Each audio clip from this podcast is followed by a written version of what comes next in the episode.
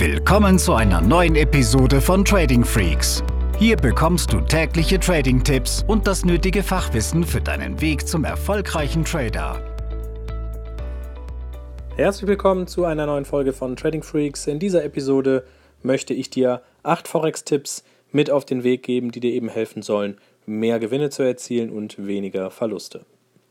Der Forex-Markt ist unter privaten Tradern, aber natürlich auch unter den Big Boys einer der beliebtesten Märkte, denn hier ist eine sehr hohe Liquidität gegeben. Man kann Positionen jederzeit kaufen und verkaufen. Er wird ja unter der Woche auch 24 Stunden durchgehandelt und damit geben sich laufend Trading-Chancen, aber halt eben auch Fallen. Und damit du nicht in jede Falle tappst, möchte ich dir eben diese Tipps hier mitgeben, damit du bessere Resultate erzielen kannst. Und der erste Tipp lautet, feste Zeiten im Forex-Trading einhalten.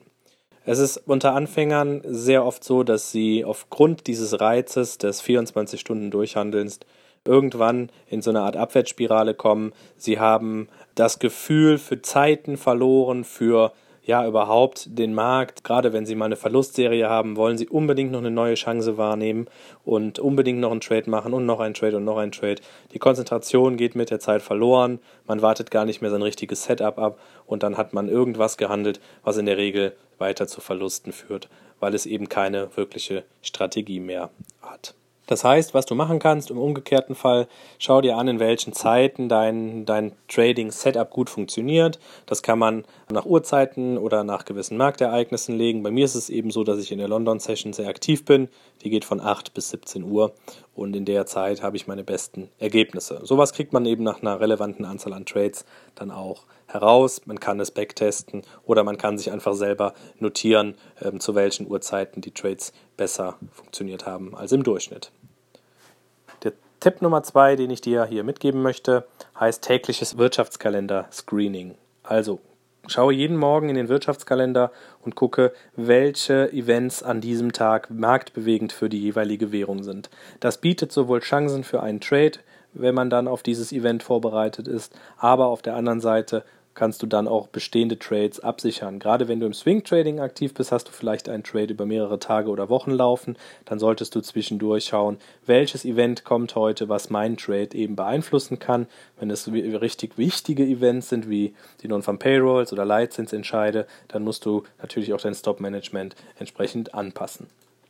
Tipp Nummer drei: Handeln mehrerer Forex-Paare. Beliebt ist der Euro-US-Dollar, hier ist das größte Handelsvolumen gegeben.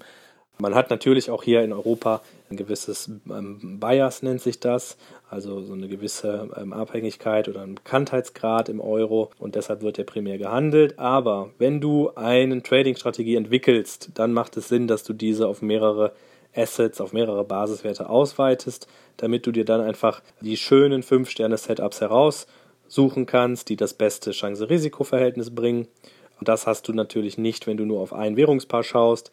Deshalb schau dir die G8 an, also die wichtigsten Währungen, bilde dadurch die Währungspaare. Da kommst du ja auf äh, über 50 Stück in Summe, sodass du dann genug Chancen tagtäglich dir erarbeiten kannst.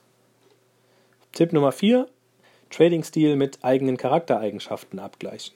Ich erlebe es ganz oft, dass die Trader einem Stil eines anderen, vielleicht erfahreneren Trader folgen wollen, merken dann aber mit der Zeit, hm, das lässt sich ja gar nicht so gut umsetzen wie bei diesem Trader. Und das hängt oft mit den persönlichen Charaktereigenschaften zusammen. Wenn ich ein sehr ungeduldiger Mensch bin, dann kann ich einem Swing Trader nicht zwingend folgen, weil ich es einfach nicht durchhalte, eine Position über Tage und Wochen offen zu halten. Das ist mal ein Beispiel für das Thema Charaktereigenschaften, was man auf jeden Fall in der Entwicklung der eigenen Trading-Strategie dann auch mit berücksichtigen muss. Tipp Nummer 5: Übergeordnete Zeiteinheiten hinzuziehen.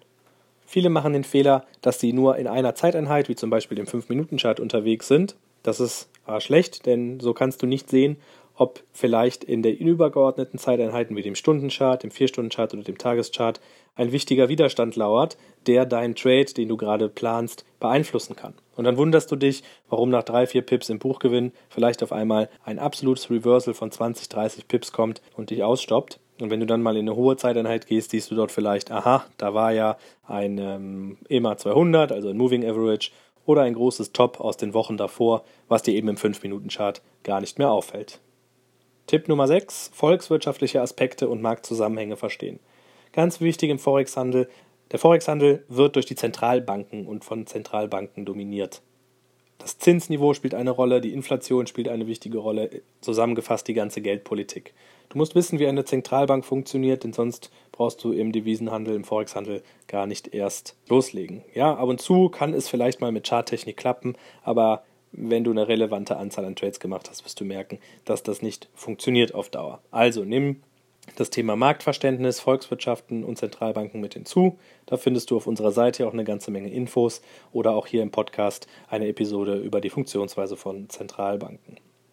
Forex-Tipp Nummer 7, Korrelation einzelner Assets beachten. Korrelation bedeutet Gleichlauf oder eben auch nicht. Die Korrelation beschreibt einen Zusammenhang zwischen zwei Basiswerten. Ausgedrückt wird die Korrelation durch den Korrelationskoeffizienten und der kann zwischen minus 1 und plus 1 liegen. Mal an einem Beispiel wenn das Wertpapier A und das Wertpapier B eine Korrelation von plus 1 haben, dann entwickeln sie sich genau gleich. Wenn A um 1% steigt, steigt auch B um 1%. Wenn A um 1% fällt, dann fällt auch Wertpapier B um 1%.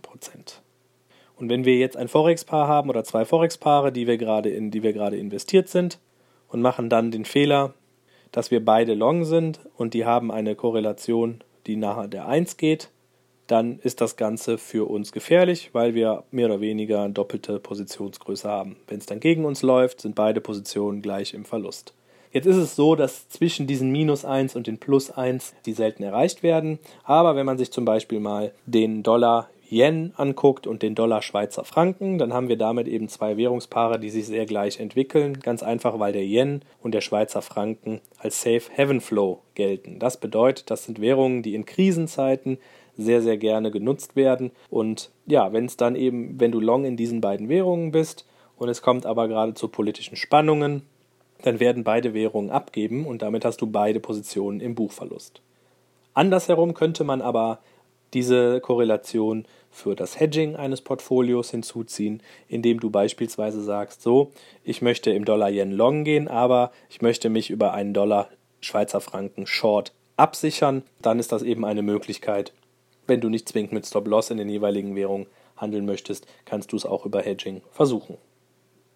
Um herauszufinden, wie einzelne Währungen untereinander korrelieren, kannst du eine Korrelationsmatrix aufrufen, das Ganze einfach mal bei Google eingeben, dann findest du dort auch ja, relevante Seiten, die dir eine Live-Korrelationsmatrix präsentieren. Wichtig dabei ist, in den unterschiedlichen Zeiteinheiten schwanken diese Korrelationen. Ich würde hier nicht äh, nach fünf Minuten oder Intraday-Korrelation gucken, sondern über eine längere Perspektive, damit du ein ungefähres Gefühl dafür hast, welche Währungen wie miteinander korrelieren.